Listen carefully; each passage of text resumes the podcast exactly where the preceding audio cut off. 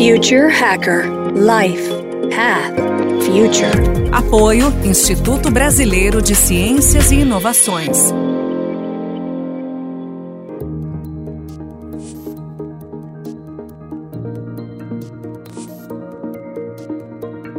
Hello, everybody. Welcome back to the international edition of Future Hacker.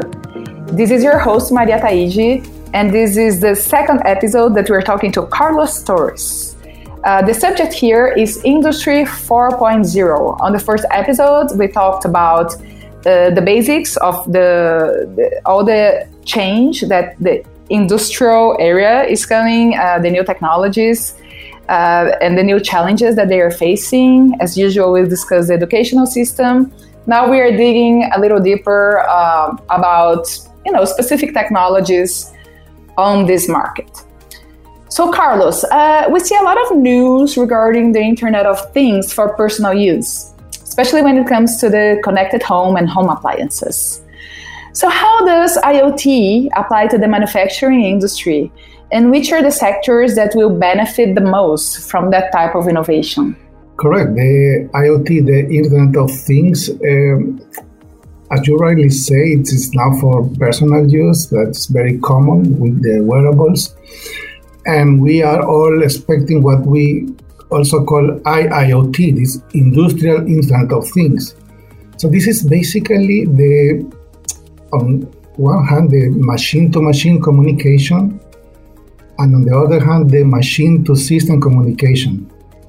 As I, in the last episode, I, I, I told you that we are seeing that as the sensors are getting cheaper and cheaper, we can monitor and have real real time data from the machines.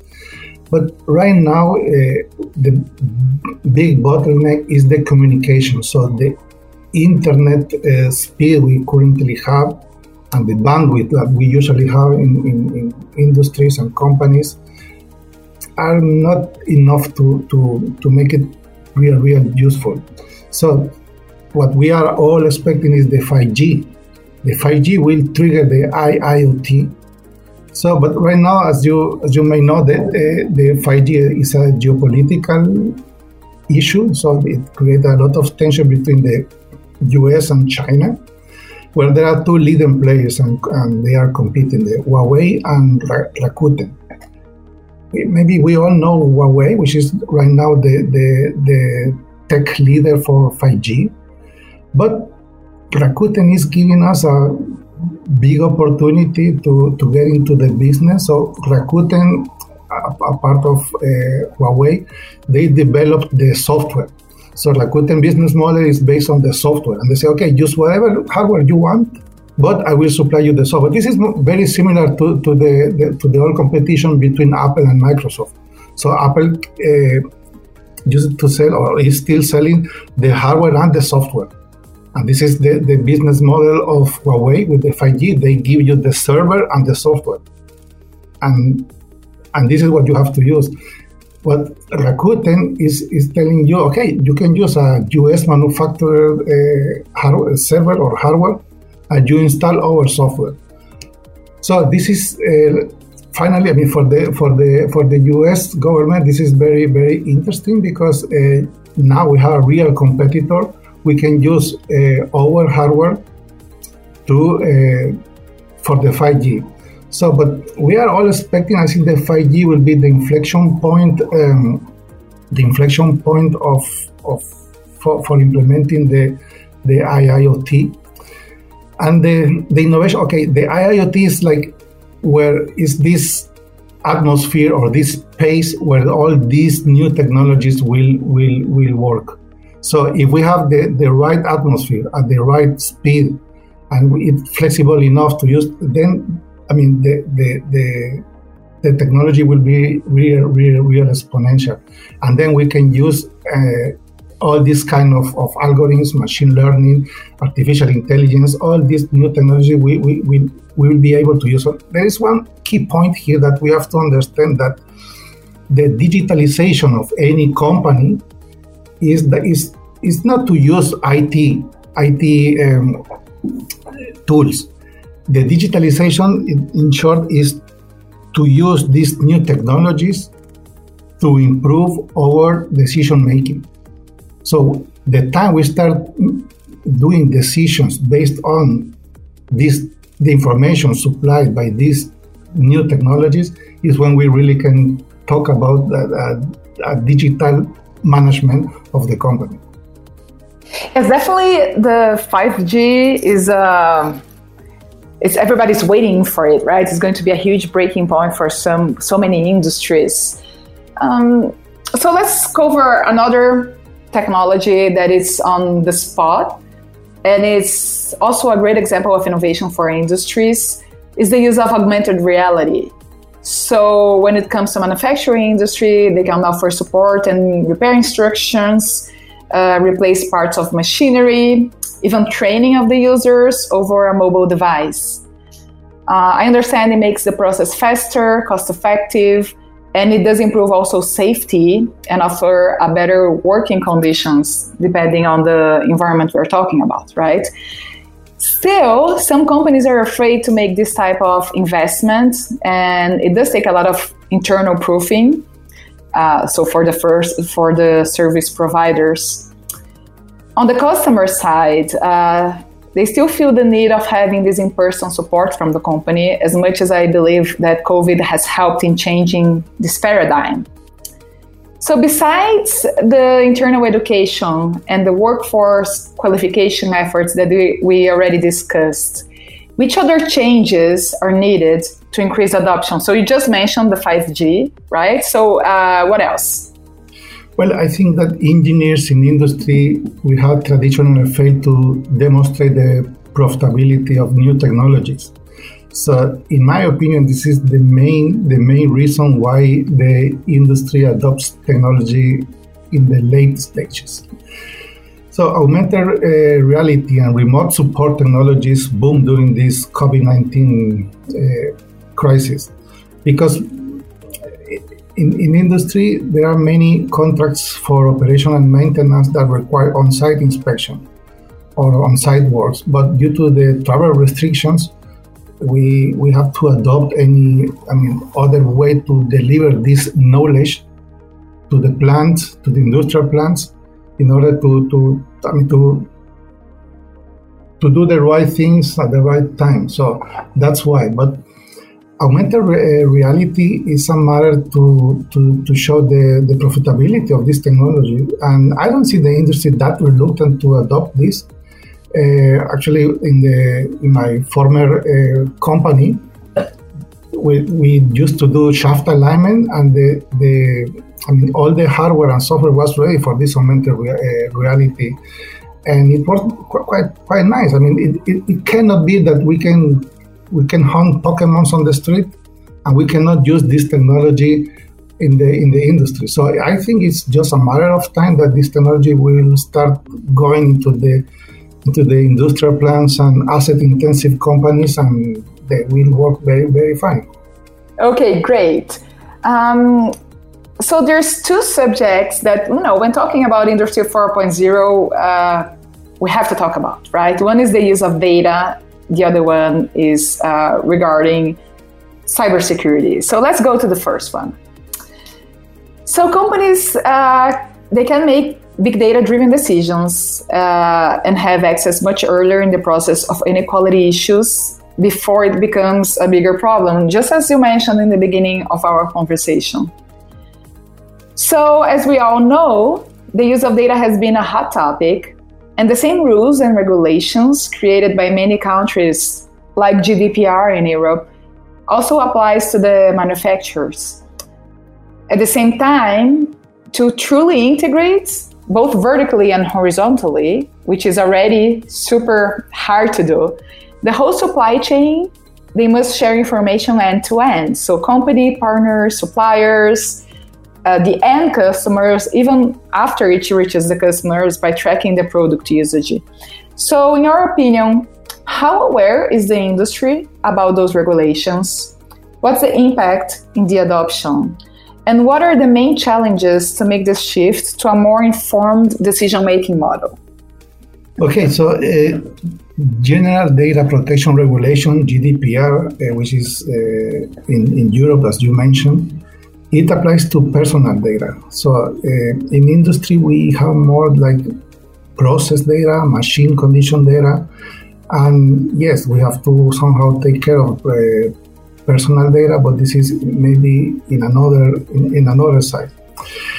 So why what I see in industry is what, uh, for example, when I explain uh, our software and we reach customers and say, okay, we explain, the new business models are basically doing this. This is something they say, okay, dear customer, uh, you are sitting on a gold mine and you don't know, and this new goal is data. So let me manage your data in a way that I will supply you a, a software.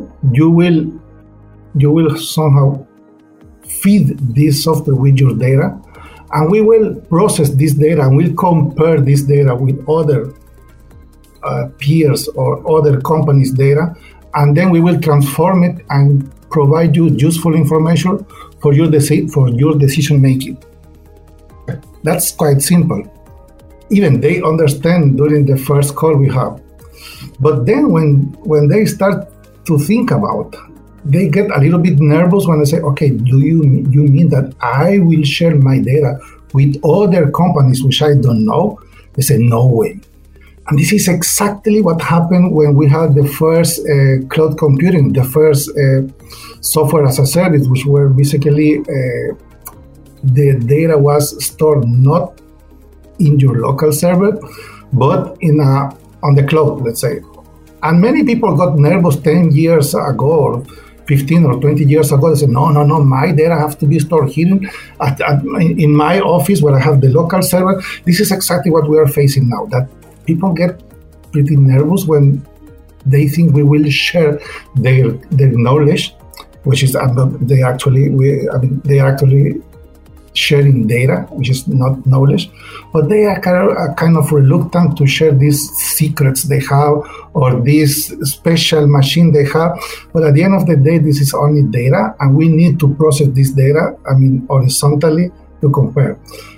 On the other hand, when we talk about vertical integration, as you mentioned, what we are seeing is the what we call the permafrost layer effect or the crystal roof. But this is that the, the middle management uh, is a little bit reluctant to change. So ideas, ideas or, or new proposals that come uh, to down get get stuck, and ideas from the bottom up they also get stuck. So this is this kind of, of layer that that sometimes is, is, is not giving the right access to the information. So what we see basically is that corporation they have like or companies better say they have like two words one is the the corporate uh, segment and the other is the operations. And the information does is they are like two organizations in one company. So what these new technologies are doing is that they are they are breaking this this layer this permafrost.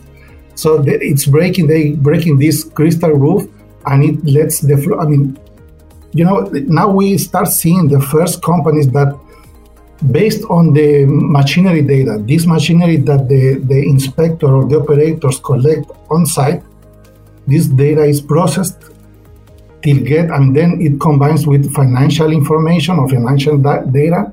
And if it's rightly processed, I mean, they can help you a lot taking the, the decisions for CAPEX and OPEX.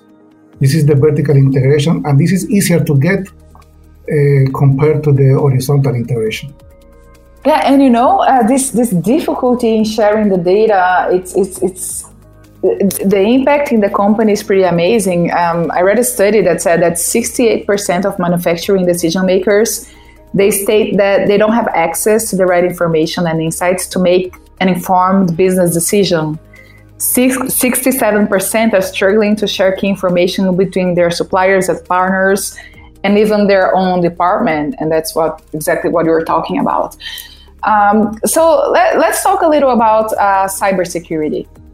So, with the increasing connectivity of machines, naturally cybersecurity is coming into play uh, with a more strategic role in which companies should have already started investing on, right?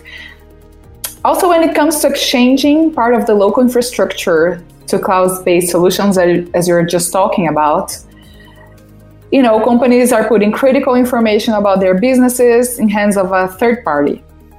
The trend is that companies will face an increase in cyber attacks as they embrace connectivity. So, how to face this challenge? Do you think that this will become a regular internal department of every manufacturer, just like, for example, we have the procurement department and the HR? This will be a huge topic in the next years, in my opinion.